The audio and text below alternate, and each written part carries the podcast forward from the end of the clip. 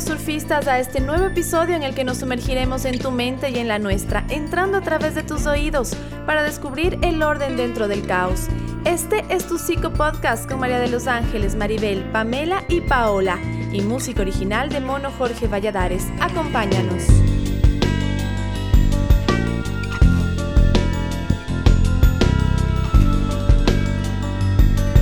Surfistas del Caos. Bienvenidas surfistas del caos a este episodio número 2. Este episodio número 2 nos trae una pregunta maravillosa y es ¿dónde perdimos a Dionisio?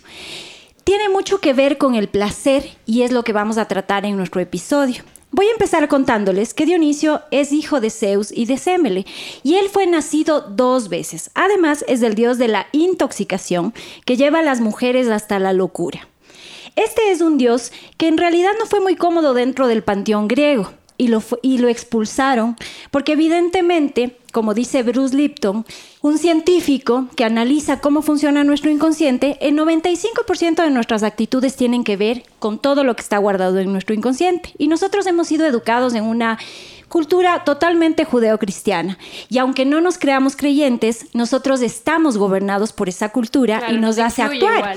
Exacto. Entonces, ¿qué ha pasado con esa cultura? Es que nos ha puesto mucha culpa, ¿no? Y a veces sentimos culpa de sentir estos placeres que Dionisio nos presentó.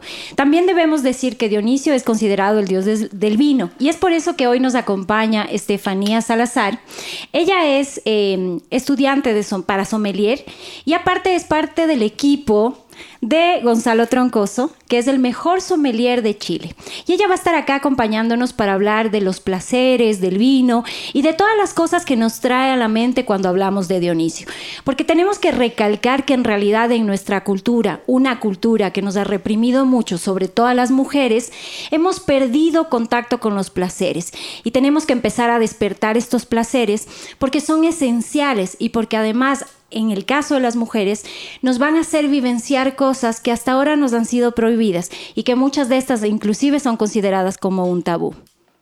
Claro, y es interesante también dentro de este tema entender que la alegría está vinculado a eso, ¿no? Que hablando de emociones, la alegría al no eh, darnos la posibilidad a las mujeres y a muchas otras personas de vivir plenamente el placer, también la alegría ha bajado, ha disminuido, entonces nos vamos convirtiendo en personas estresadas, deprimidas, cada vez vamos encontrando en la consulta, en las amistades, en la familia, personas que viven en situaciones como de una conformidad, ¿se han dado cuenta ustedes? Eso, como que mm, la alegría, incluso yo había notado esto de que sentimos a veces culpa eh, por estar alegres. ¿No? Yo me acuerdo que cuando eh, era niña, eh, mi mamá y mi familia decía, no, no, no hay que alegrarse rápido porque algo puede pasar. claro, es como, después, de un buen momento viene el golpe. Claro, el golpe. Entonces, es que después del gusto viene el susto. Sí, entonces como que la alegría... Lo dice. claro, como que la alegría también, el, el placer y la alegría como que está escondida en un cajón que vivimos por momentitos, pero en realidad es propia de nuestra naturaleza. Absolutamente. El ser humano está vinculado al placer y, y a la alegría. No puedo evitar ¿no es cierto?, remontarme a nuestras raíces, me refiero a las cuatro, porque cuando hablamos del gozo me recuerda a un profesor nuestro muy querido por el cual nos conocimos, que es Daniel Taropio, porque en su teoría él habla de siete capacidades básicas, que es lo que tú decías, Ángeles, ¿no? O sea, no es algo de un momento, son capacidades que tenemos siempre los seres humanos y una de esas es el gozo, ¿no? Pero para hablar de esa primero tenemos que hablar, no vamos a hablar de las siete, pero sí de las dos principales, ¿sí? La primera es la confianza básica, ¿ya? Y él, ¿cómo lo explica? Nos dice, imaginémonos que estamos siendo lanzados a una colina de nieve con esquís, ¿ya? Y que de repente queremos detenernos y retroceder. Es imposible, es absolutamente imposible. Y eso es lo que nos pasa cuando entramos en la existencia, cuando estamos en la vida. O sea, nadie nos preguntó. no nos tocó de otra. Exactamente. Las cosas suceden y no tenemos absolutamente ningún control y todo intento de controlar empeora la experiencia. Entonces, cada que buscamos tener certezas de algo, no lo logramos porque la vida no funciona así. Entonces, eso nos crea una cierta herida, ¿no? Que la, caemos en una polaridad o de miedo o de violencia, ¿ya?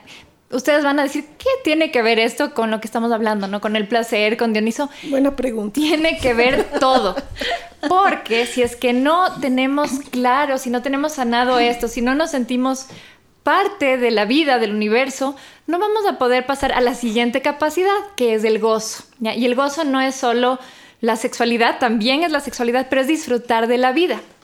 Entonces, ahí vamos a caer en otra polaridad, que suele ser muchísimo o el caer en, lo compulsivo, ¿no es cierto? Por ejemplo, una sexualidad extrema o el otro extremo, la represión, aversión a todo, no solo en la sexualidad, sino en todo, ¿no? O sea, la perfección del cuerpo, pero sin disfrutar. Y sin conexión con el cuerpo, además. Cero conexión. Entonces, por eso es súper importante tener en cuenta esto, conocernos. Y ahorita que hablábamos de las frases populares, ¿no? Ustedes han oído esa frase que dice, todo lo que es placentero, todo lo que es rico, o es malo, engorda, es pecado o te mata. es pecado o te mata. Esa frase revela que tenemos un pavor a disfrutar. Exacto. Es súper grave. Entonces, detesto cuando dicen esa frase porque no es cierto. Hay un montón de cosas que te hacen bien y que son placenteras. Eh, sí, pero ahí está la pregunta, ¿dónde está Dionisio? ¿Dónde, está Pame? Yo creo que Dionisio se perdió cuando entraron los romanos en la historia. Dionisio era un tipo tan divertido, un dios cuernudo, con patita de chivo, peludo, tanto salvaje, que sus primeras iniciadas en sus ritos eran las mujeres. ¿Y por qué las mujeres? Porque como tú decías, su madre era considerada también una diosa. Una, eh, claro. Era mortal, era mortal, luego le hicieron el rito de diosa. Entonces él también fue honrado como hijo de la diosa y recibía muchos placeres. Y él era el que otorgaba placeres a las mujeres, placeres sexuales, placeres carnales, placeres de todo tipo. Y las fiestas de Dionisio se celebraron durante dos mil años, imaginen eso, dos mil años. Farrón. Eran los farrones de Dionisio. Ese era un verdadero rave. Que duraban días sus festejos. Ah, la pregunta es, ¿por qué nacimos hoy? Y no nacimos en esa época. Ahora entendemos por qué Imagínate, ahí se tomaban unos vinos que decían que eran mágicos porque tenían plantas alucinógenas, hongos y otros preparados. Entonces las personas cuando iban a esos festejos se sentían completamente libres y relajadas y vivían su sexualidad, vivían sus emociones. Y Dionisio estaba entre ellos sin culpa, sin remordimiento. ¿Qué pasó? Es cuando entraron los, nuestros queridos romanos a escena y esta sociedad que era matriarcal hasta cierto punto, había el consumo de los hongos, de los alucinógenos y los vinos griegos, se fue transformando Dionisio en Baco. Y Baco se volvió muy, la versión varonil. Descafeinada. Claro. masculinizaron masculinizada, no descafeinada. Lo que pasa es que a las mujeres a ellas se les quitó el acceso a Dionisio. Ya no tenían acceso. Baco estaba prohibido para las mujeres y cualquier mujer que se acercaba al vino quería festejar como antes, era incluso hasta muerta, encarcelada, terminada. Exactamente. Y con lo que dice Pame, volvemos a este punto por donde iniciamos, ¿no es cierto? Lamentablemente, las mujeres por el tipo de educación que tenemos, hemos sido las más privadas del acceso al placer. Y aquí sí voy a entrar en el tema, por ejemplo, del placer sexual. ¿No? Nos pusieron culpas desde muy pequeñitas, eh, desde fases donde empieza, por ejemplo, la masturbación, que en las niñas vamos viendo, y los padres se asustan y empiezan a decir, no te toques, no, eso es, eso es ser cochino, no, no lo hagas. Entonces, ya desde ahí empezamos a entender que algo que nos produce placer es malo. Y es pecado también. Y nos vamos negando los placeres en la vida hasta un punto de tener tal desconocimiento de nuestro cuerpo, porque en realidad las mujeres tenemos muy poco de nuestro conocimiento de nuestro cuerpo en nuestra sociedad, ¿no? Esperamos que sea la pareja quien conozca nuestro cuerpo más que nosotras mismas y es algo que tenemos que empezar a cambiar. Hace poquito vi un dato que realmente me traumó porque veía que recién en el 2009 se hizo un mapeo 3D completo del clítoris. O sea, es el único órgano que no, incluso esto pasó siete años después de que se descifre todo el genoma humano, imagínense. Entonces, ni siquiera la ciencia tenía esos datos hasta hace muy poco, menos las personas, ¿no? Menos las mujeres que han crecido, como tú decías, como con esas prohibiciones. Claro, y, y, yo me acuerdo, por ejemplo, en el, en el colegio y en la escuela que yo estuve, que era de religiosas, claramente, desde pequeñita le contaba. lo conozco. Bueno, hay, hay, hay religiosas también, bueno, de todo un poco, pero le contaba a la PAME esto de que cuando yo estaba en el colegio, por ejemplo, nos decían esto de que no te vayas a sentar en la misma silla que se sienta tu novio porque capaz y te quedas embarazada.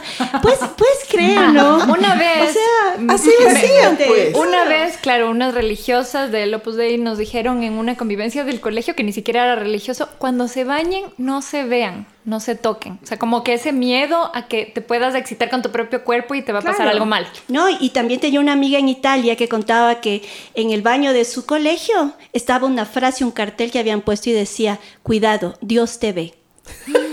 O sea, imagínate, entonces... pervertido, dicho yo.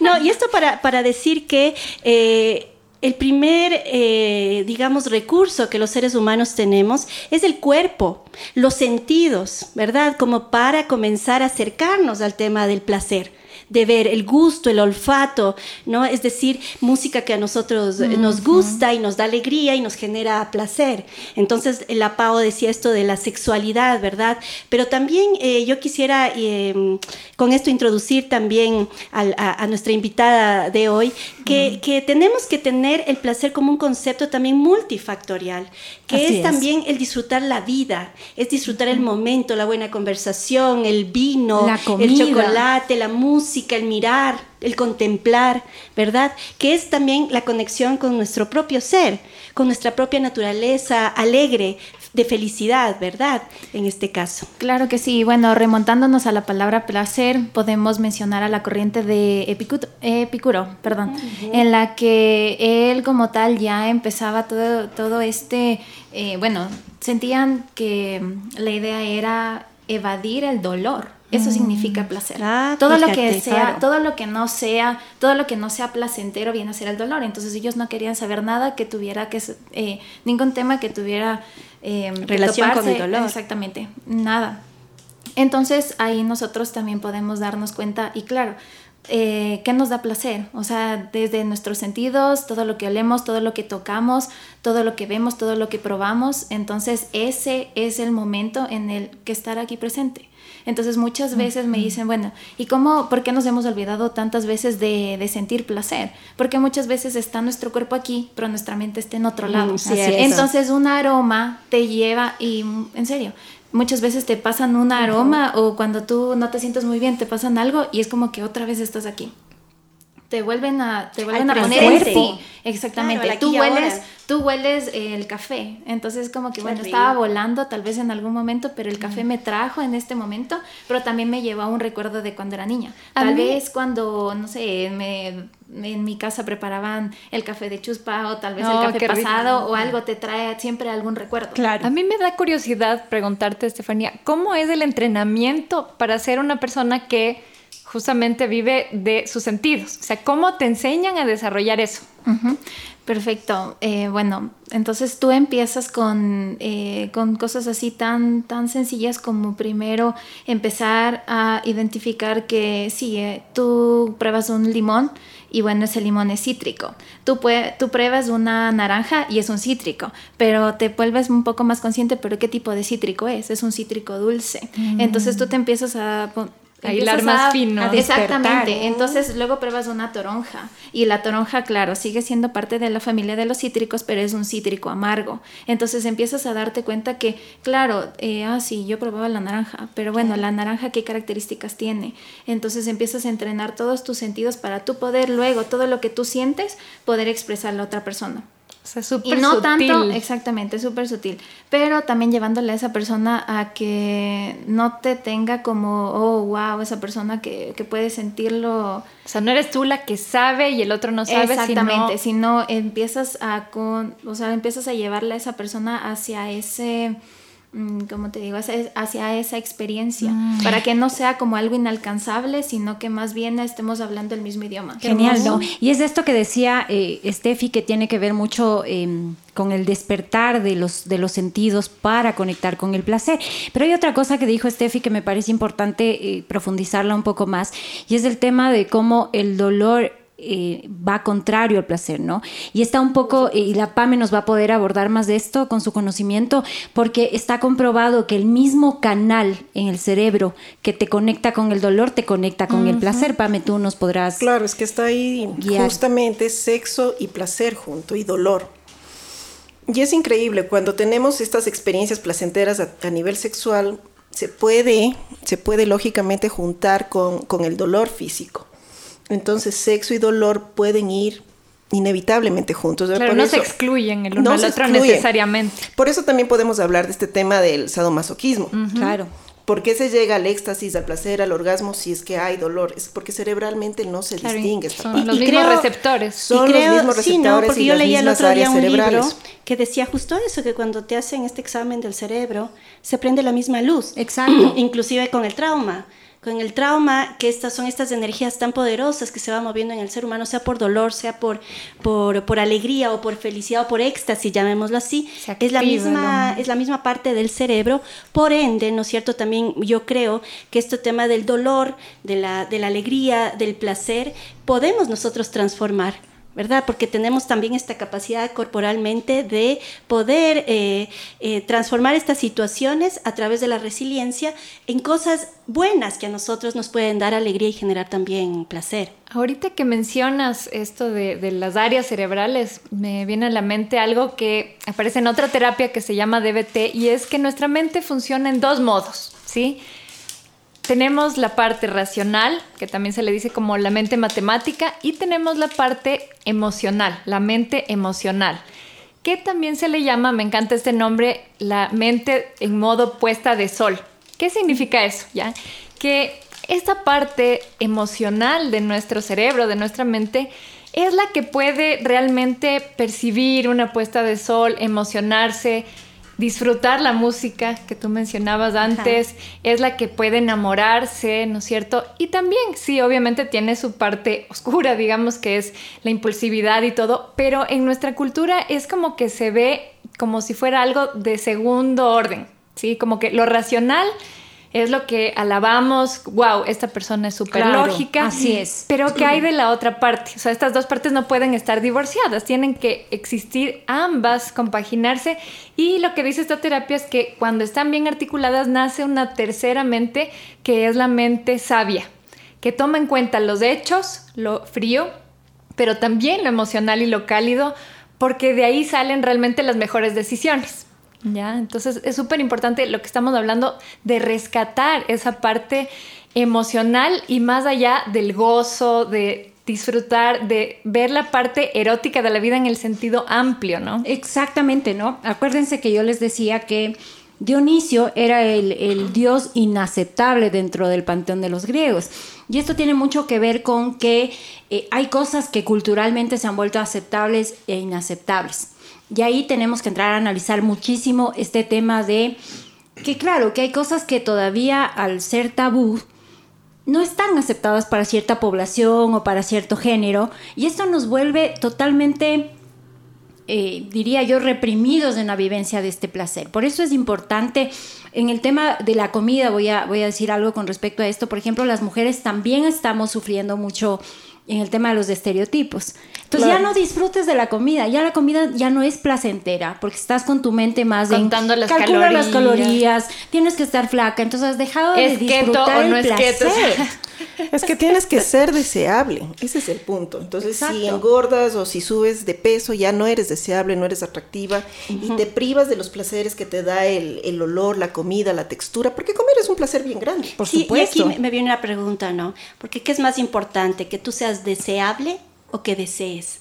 y que obtengas realmente aquello que deseas. Lo que dice Taropio, Eso es Lo que dice Taropio es un poco interesante porque él dice, cuando estamos deseando, estamos en el futuro. Cuando tú estás en el presente, estás gozando, que es diferente. Entonces, es, lo que decía Estefanía, conectarse con el momento. Claro, pero con lo que dice Ángeles además es otra cosa también, ¿me entiendes? Cuando tú eres deseable, eres un objeto. Lógico. Cuando deseas, eres un sujeto. Eres dueña. Exacto, eres la que se apropia de. Entonces tenemos que ser deseantes más que deseados en realidad para tener salud mental.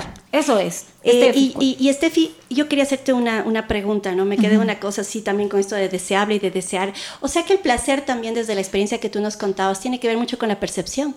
Es decir, el placer no es igual para todos, porque si yo siento, exacto, siento las cosas, es solo para mí. Claro, mira, es, justamente lo que ustedes me preguntaban. Mira el vino que estamos tomando y dinos qué tal es este vino. Estamos tomando vino por si acaso. Exactamente. entonces, ellas eh, toman por si acaso. Entonces, Mira, yo no te puedo eh, decir, mira, este vino sí, porque viene de este lugar y para mí, para mí, para mi percepción, este vino es excelente. Pero puede ser que tú no sientas lo que yo siento y eso va a pasar siempre en el vino. Tú puedes sentir frambuesas, yo puedo sentir moras, tú puedes sentir la madera, yo no voy a sentir la madera. Entonces no es que el vino es cuadrado y las cosas son porque son, porque no son matemáticas, porque no es la física, porque no es la química, no es la pastelería. Y en esas cosas eh, es, muy, es muy esquematizado, pero en el vino no es así. Entonces un Malbec. puede ser, exacto, tú prefieres un Malbec porque tal vez es un poco más frutal, pero tal vez todo depende de qué, de qué añada, depende del lugar, porque no todos se desarrollan igual. Entonces es un ser humano que también se desarrolla. Me recordó una cuenta de una chica que se llama Betania la del vino, no sé si han visto. No, no, lo hemos visto. Ella hace como reviews de vinos, pero incluye desde el más top hasta el de caja de cartón, así es. Excelente. El famoso, no, bueno, no podemos hacer propaganda aquí todavía hasta que no nos auspicien. cuando quieran que los mencionen nos auspicien. El de cartoncito. Este, este cartón buenazo, ¿no? A mí, a mí me surge entonces una pregunta, ¿no? Dentro de lo que tú haces, eh, ¿Cómo se llega a esta experticia del placer? O sea, porque ustedes catan, ¿verdad? Sabores específicos, especiales, que yo me imagino, y disculpen desde mi ignorancia, deben ser sabores que intentan que guste a varias personas también, ¿verdad? Que disfruten de eso. ¿Cómo, claro. ¿Cómo, es esta? Bueno, solo les voy a contar una anécdota. Igual nosotros en los, cuando nosotros nos presentamos en la mesa, eh, nos dicen, ay señorita, qué lindo, esa será su profesión. Y le digo, sí, nosotros siempre probamos los vinos. Mm. Entonces, claro, nosotros trabajamos mucho con la persuasión pero no es como Gonza siempre nos ha enseñado, ustedes no están mintiendo, ustedes están diciendo la verdad, pero están trabajando con los sentidos. Entonces una persona cuando te escucha, mm. ah, bueno, todo depende también del momento que están celebrando. Entonces, todo depende qué tan em, receptiva va a estar esa persona conmigo. Y claro, nosotros vamos probando de las tantas cepas que hay, nosotros vamos probando, vamos probando, entonces vamos desarrollando y te van poniendo testigos, vas probando, ah, bueno, sientes, ah, sí, la molécula que te da, eh, digamos, el cardamomo, la mm, molécula que te da el aroma del limón. Entonces tú hablas ya de moléculas que te llevan, ya te llevan a conocer, a, bueno, el limón tiene este olor, pero tiene un nombre. Y bueno, nosotros como trabajamos a través de la, eh, de la persuasión, es que, bueno, vamos con el tema de que hay mucha gente que tal vez no conoce de vinos, ¿ya? Y te dicen, señorita, quiero algo dulce quiero algo dulce. Ah, Entonces ya entiendes que quiere algo mm. frutal, que no quiere algo tan fuerte, que sí son mujeres. Entonces a nosotras por lo general nos gusta lo más dulzoncito. Entonces mm. vas por ese lado. A los hombres a veces todo depende, ¿no? En cambio nosotros queremos algo que nos haga quedar súper bien. No importa, cueste lo que cueste, dame lo que cueste. Es así, sí. ¿Y ustedes se aprovechan o no se aprovechan para vender? depende. Eso me hace pensar que tanto la belleza como el placer son subjetivos y dependen de la experiencia personal. Absolutamente. Entonces, en este tema de la subjetividad, ¿dónde está Dionisio en nuestras vidas? ¿Cómo se manifiesta en el día a día? ¿Qué nos da placer? De manera subjetiva, que asumo yo que es mi placer personal, por ejemplo. Y en este caso yo creo que eh, es responsabilidad de cada una de las personas, de ustedes que nos están escuchando, hacerse la pregunta e identificar qué me da a mí placer. Yo diría que más que hacerse la pregunta, empezar a vivenciar qué te da placer, porque a veces nos quedamos mucho en el pensar, ¿qué será que a mí me da placer? Pero hasta que yo no lo pruebo y hasta que no lo vivencio, no voy a saber realmente la magnitud que eso puede despertar. Y hay un ejemplo súper importante el tema sexual, en algún momento las mujeres que tenían un orgasmo clitoriano eran consideradas como mujeres que tenían algún problema. Claro, de hecho Freud dividía en los dos tipos de orgasmo que ahora se sabe que son Entonces no era un problema, pero las nuevas investigaciones arrojan que hay mujeres que tienen más inervaciones más terminaciones nerviosas a nivel del clítoris, otras a nivel de la vagina y otras a nivel cerca cierta zona de otra, entonces sienten diferente. Entonces va a depender de cómo, y esto es tan diferente en cada mujer, cuando hablábamos de que el vino es tan diferente para cada gusto, es lo mismo, es tan diferente en cada mujer, por ejemplo, que va a depender de cómo sea tu cuerpo para saber qué es lo que te produce más placer. Por ende, si no lo pruebas, no vas a saber. no hay categorías, o sea, no es que es mejor tener este tipo de orgasmo, no. Algo que me encantó también de lo que dices, Estefanía, es que parte de la experiencia de ese vino ya empieza en la conexión con el otro. O sea, lo que tú le estás contando a la persona, esa historia que tú le vas haciendo del vino, es parte de lo que están saboreando y eso nos pasa en todo. O sea, es una experiencia conjunta, no estamos solos, aislados en el mundo, sino que le disfrutamos también según con quién nos acompaña, qué estamos haciendo, cómo el otro responde, ¿no? Y ahora sí cuenten, ¿qué a ustedes les da placer? Yo estaba pensando justo en una cosa y antes de responderte que ya te voy a... no soy nada loca, quiero que me responda ahora. El café. Ah, muy bien. no, me, me quedó una cosa que también entonces es un proceso imaginativo.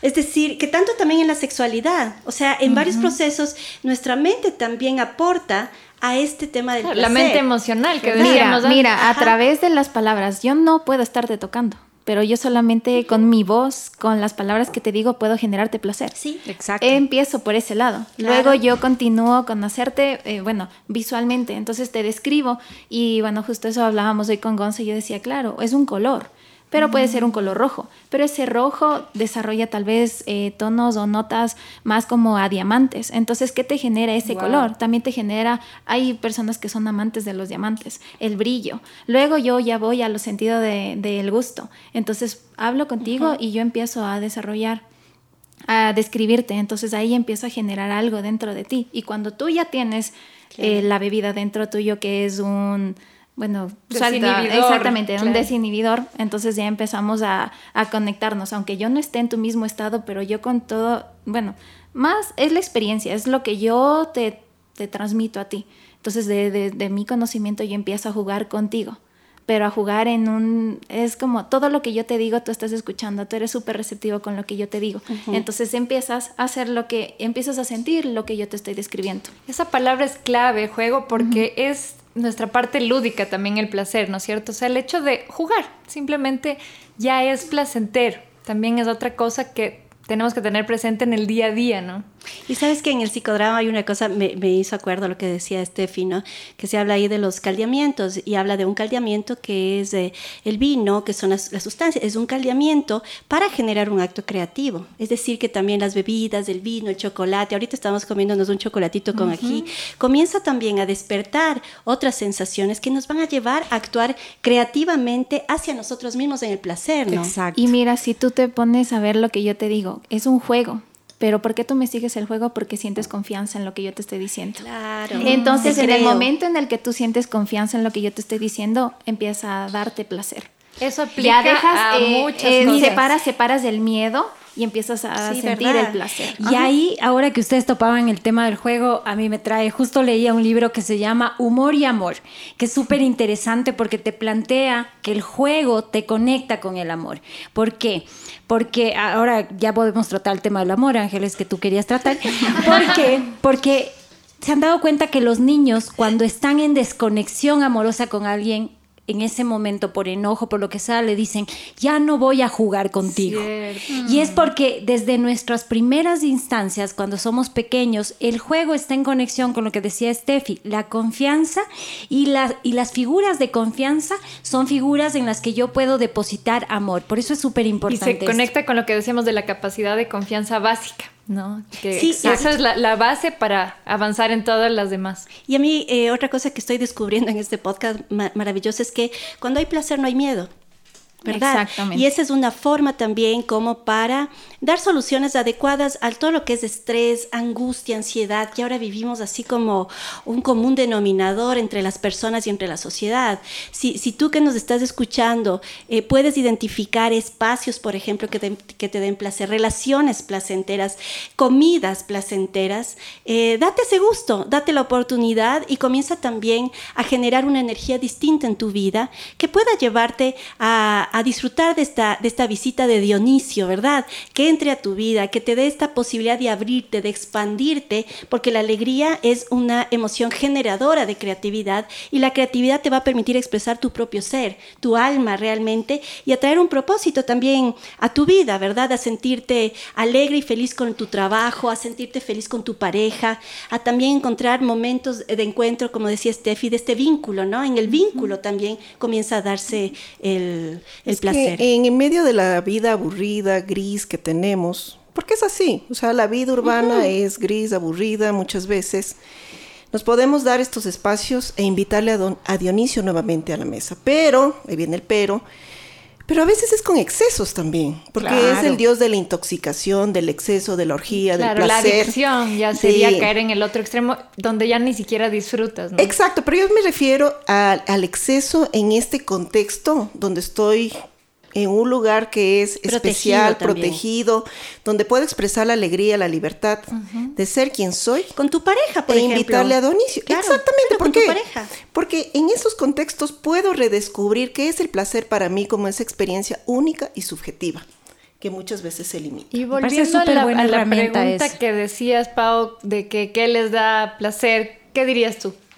Yo digo que es súper... Ah, que, me da placer a mí. bueno, yo tengo varias cosas, definitivamente.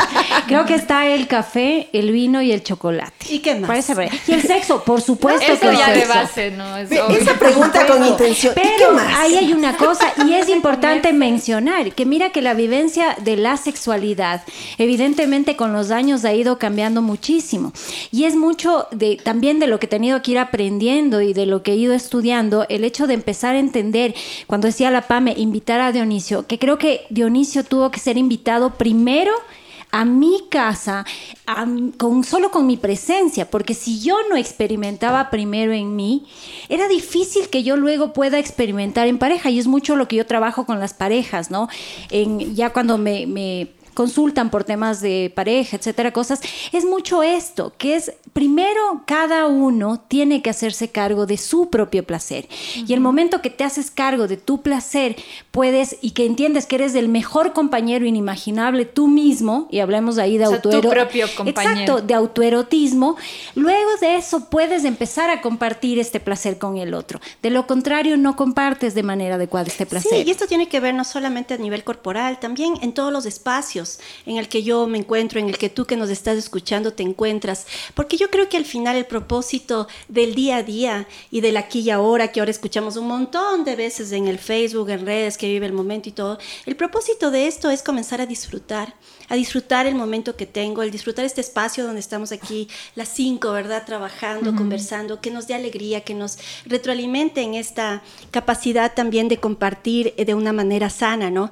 Steffi, dentro de tu experiencia, a mí me gustaría también preguntarte y, más que nada para, para aclarar que el placer también necesita de, insumos o elementos de calidad, pues, ¿verdad? Porque para hacer un, un buen vino, para que se pueda catar, no es que se puede catar también con una uva semi podrida, por ejemplo, ¿verdad? No, Necesitas claro, calidad en este tema. Claro, eh, hay mucho respeto detrás de, de, una botella de vino. Cuando a ti te dan una botella de vino, normalmente tú la llevas como un bebé, porque es un ser vivo, es un ser que nació desde la tierra, nació desde la tierra y nosotros solamente vemos la botella. Porque aquí solamente cambiando, ¿no? Cuando están todo el tiempo. Es un producto de la tierra. Entonces es, fue tratado por un enólogo, que el enólogo al final son todas unas, son todas las hectáreas, pero vienen a nacer todas esas uvas son sus bebés. Él logra con ese vino lo que él quiere. Ah, bueno, quiero lograr más notas, esto quiero más frutosidad y después va a una botella. Pero todo depende de lo que hizo en la tierra para ver si es que sigue evolucionando, si, si sigue siendo una, eh, sigue siendo un vino que es para un consumo rápido, un consumo joven. Y viene también de familias centenarias. Familias que no es que empezaron hace dos años, familias que ya tienen esos viñedos 100 años. Y por eso es que muchas veces te topas con vinos que te cuestan 900 dólares, te cuestan 1000 ah, y dicen, pero ¿cómo cuesta eso? No entonces es todo el proceso que hay detrás de un vino y todo lo que ellos te comparten en el momento en el que se abre esa botella. Y esto es interesante porque entonces también si nosotros queremos vivir en espacios, en relaciones de placer, hay que sembrar amorosamente, también con nosotros mismos, en nuestro propio terreno. Somos también eh, tierra fértil para nuestra propia alegría, porque yo siempre cuando trabajo con grupos en empresas les digo, quieren un entorno sin chismes, quieren un entorno feliz, por ejemplo, comiencen ustedes personalmente a ser felices, porque es una energía que se da, que se, da, que se, que se transmite, ¿verdad? Entonces, esto es, este es uno de los retos. es algo para cultivar, así como el vino. Con, con respecto a esto, ¿cómo estamos? Eh, ¿Qué, estamos, bien, nos darías tú, Ángeles, con respecto al placer? ¿Cómo crees que las personas que nos escuchan podrían empezar a conectar con su placer y a dejar que Dionisio, como decía la Pamel, nos visite? Yo les voy a contar un poco lo que yo he hecho, ¿no? Yo vengo de una familia en donde la alegría no estaba así presente todos los días. Creo que el primer episodio les conté de mi caos, ¿verdad? Entonces, con esta tragedia, esta muerte, de alguna manera es como que se quedó así la alegría y el placer por abajo, ¿no? Entonces ya siendo adulta, haciendo terapia, estando en grupos, yo hago un ejercicio diario que es de sentir todo aquello que yo como. Entonces yo me despierto, a mí me encanta el café, entonces yo huelo el café, o sea, lo primero que hago es prender la cafetera y comienza todo a inundarse de este Tiene olor. tazas de café, no chiste. No nos invita. Y cafeteras, por favor. Somos testigos, colección. Todas invitadas, ya. Tiene todo un armario lleno de, cafeteras y tacitas. y entonces huelo el café, o sea, es como que armo un entorno bonito también para yo poder disfrutar. Yo trabajo y lo primero que hago es ordenar, ¿verdad? Poner el incienso, es como armar todo un entorno porque a mí me guste y me genere alegría y felicidad. Otra cosa que a mí me ha funcionado mucho es que cuando estoy muy estresada por trabajo, ¿no? Esta semana tiene sido una semana que he pasado a full, este, me visualizo haciendo algo lindo para mí. Entonces llego a un, un, momento de estrés y cierro los ojos y visualizo y digo, ¿ya va a llegar a las 6 de la tarde? Y voy a estar solita en mi casa y voy a ver la tele y voy a ver, no, esto me da a mí también placer, la imaginación, eh, imaginarme cosas buenas en la vida, me va a ir de esta manera todo. Y el tercer elemento que yo les propondría también es eh, darse un gusto. O sea, yo sí voy sola, como lo más rico, porque a veces eh, nos compramos el juego de tacitas para seguir y le guardo hasta que lleguen invitados. ¿No les ha pasado eso? Me compro la blusa que me encanta, ah, no le guardo hasta que tenga una ocasión especial. Entonces yo hago todo al revés. Me compro, uso y me compro a propósito para mí. Entonces yo tengo como un principio de vida de decir, el placer, como decías Pau, es solo yo puedo darme el placer. Así es. Eh, llega el 14 de febrero, nadie me manda rosas, entonces me mando yo me compro, entonces me doy a mí esos gustos que me parecen. Exacto, no es solo premiarse, es como decir, me merezco primero, ¿verdad? Y me doy yo misma, eh, me, hago responsable de mi propio. Maribel, ¿tú qué recomendarías? Bien, eh, yo pienso que cada uno debe, como decíamos, a su manera encontrar el placer. Entonces, por ejemplo, pensándolo ahorita, ¿no? Yo me encuentro como que a mí el placer me entra mucho por los ojos. Y yo disfruto y me detengo a ver cositas en el camino mientras voy caminando por la ciudad. Realmente disfruto. Ahorita, por ejemplo, están los arupos, ¿no es cierto? Que son los árboles favoritos de todos en Quito. Para los que no están en Quito, en, verano se llena de unos árboles rosados, lindísimos. Son hermosos. Entonces, es ese placer de detenerse a ver algo que si estuvieras muy apurada, capaz ni siquiera lo tomas en cuenta. Y de hecho, por ejemplo, estaba viendo un estudio eh, en psicología que decía que incluso es contraintuitivo, ¿no? Porque decía que cuando te detienes a tomar una foto de algo que te gusta, disfrutas más. O sea, la mayoría de gente te dice, deja el teléfono, vive la experiencia. Este estudio, súper interesante, demuestra lo contrario, que hay gente que disfruta más cuando toma la foto. Entonces yo les diría, si te gusta tomar la foto, hazlo. Si no te gusta, si te corta la experiencia, no lo hagas, ¿me entiendes? No, no hay reglas. Cada uno, cada uno es el Otra cosa que para mí es prioritaria es la música. O sea, la música es una fuente de placer que además es muy personal, que tú la disfrutas. Cada uno tiene una relación distinta con la música y no tiene que ser igual a la de nadie. O sea, si tú no te sabes todas las letras, no importa, pero disfrutas bailando. Y si a ti te encanta eh, más bien fijarte en los instrumentos, y si a ti lo que te gusta es coleccionar los discos, o sea, cada uno tiene sus maneras, ¿no? La comida también, por supuesto. O sea, creo que hay unos que son universales, la sexualidad, obviamente, pero cada uno tiene su mimado, su favorito también. Totalmente. Steffi, ¿cuáles son tus prácticas placenteras en tu día a día? Mm, bueno, todo desde que me despierto amo los aromas. Entonces, amo la música, me encantan los aromas desde muy chiquita, desde muy chiquitita siempre me ha gustado. Y bueno, otro de los placeres míos también es el agua.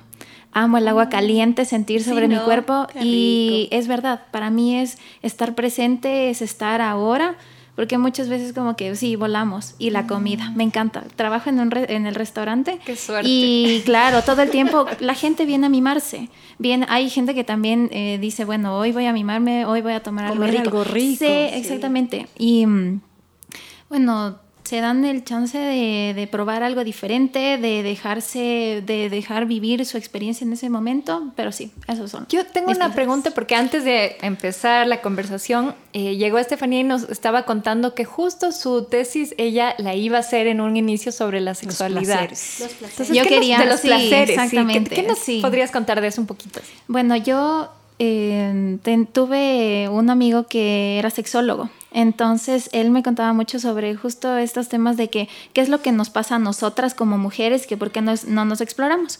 Cuando tuve también la conexión con el vino, decía, bueno, ¿Qué es lo que sucede cuando tomamos una copa de vino? Un antes y un después. Entonces decía, no, yo quiero hacer algo como que mm. trabajar sobre el erotismo. Muchas veces nosotros tenemos miedo, lo sentimos, pero tenemos miedo a expresarlo. Frente a mis compañeros muchas veces yo salgo con alguna cosa y me quedan viendo así como que ¿y qué le pasó?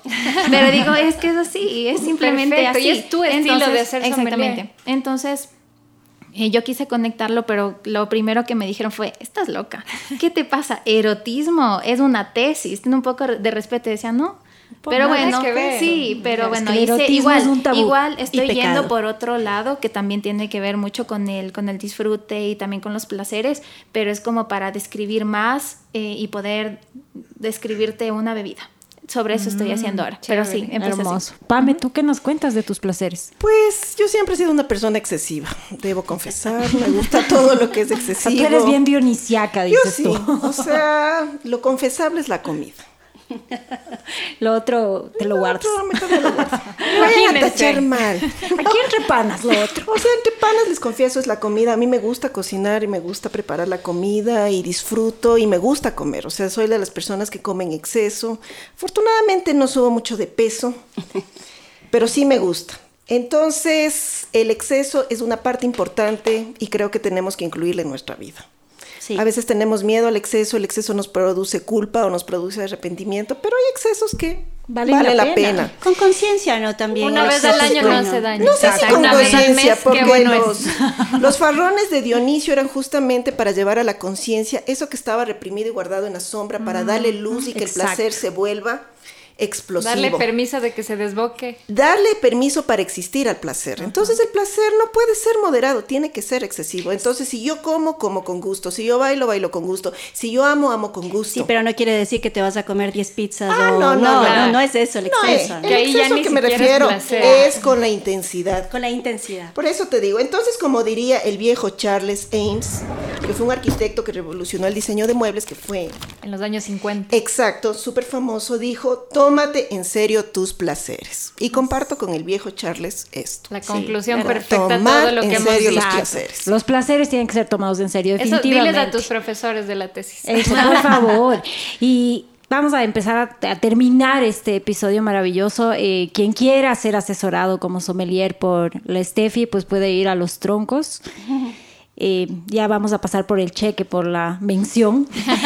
y también es esta invitación, darles esta invitación, abran la puerta a Dionisio, permítanse vivir placeres, porque en realidad en nuestro diario vivir, que es tan rápido, tan caótico, vamos perdiendo cada vez más conexión con esto y es súper importante que le demos un lugar al placer, que le demos un lugar a vivenciar, empezando por el autoconocimiento. y yo les cuento que algo que no se mencionó acá y que es uno de mis mayores placeres, justo la PAME compartió en sus redes sociales el otro día la primera radiografía de una mamá dando un beso a sus una hijos. Tomografía, ¿eh? Exacto, ¿no? Y cómo se iluminan ciertas zonas cerebrales. Creo que es las que tenemos la oportunidad de hacerlo es una de las cosas más placenteras. Aunque para mis hijos no es tan placentero que los ataque a besos, pero para mí es de los mayores placeres. Queremos agradecerles por haber estado en este episodio de Surfistas del Caos. Gracias, Steffi, por habernos acompañado con esta información maravillosa y a cada una de estas maravillosas mujeres acá, surfistas y les invitamos también a que nos acompañen el siguiente episodio que va a estar muy interesante porque vamos a hablar acerca del abuso sexual infantil, de los monstruos que a veces hay bajo la cama. Muchas gracias. Gracias, chicas. Compartan. Muchas gracias y salud. Y gocen. Un abrazo. Gracias. chao. chao. Esto fue Surfistas del Caos. Encuéntranos en Instagram y Facebook. Si te gustó, compártelo.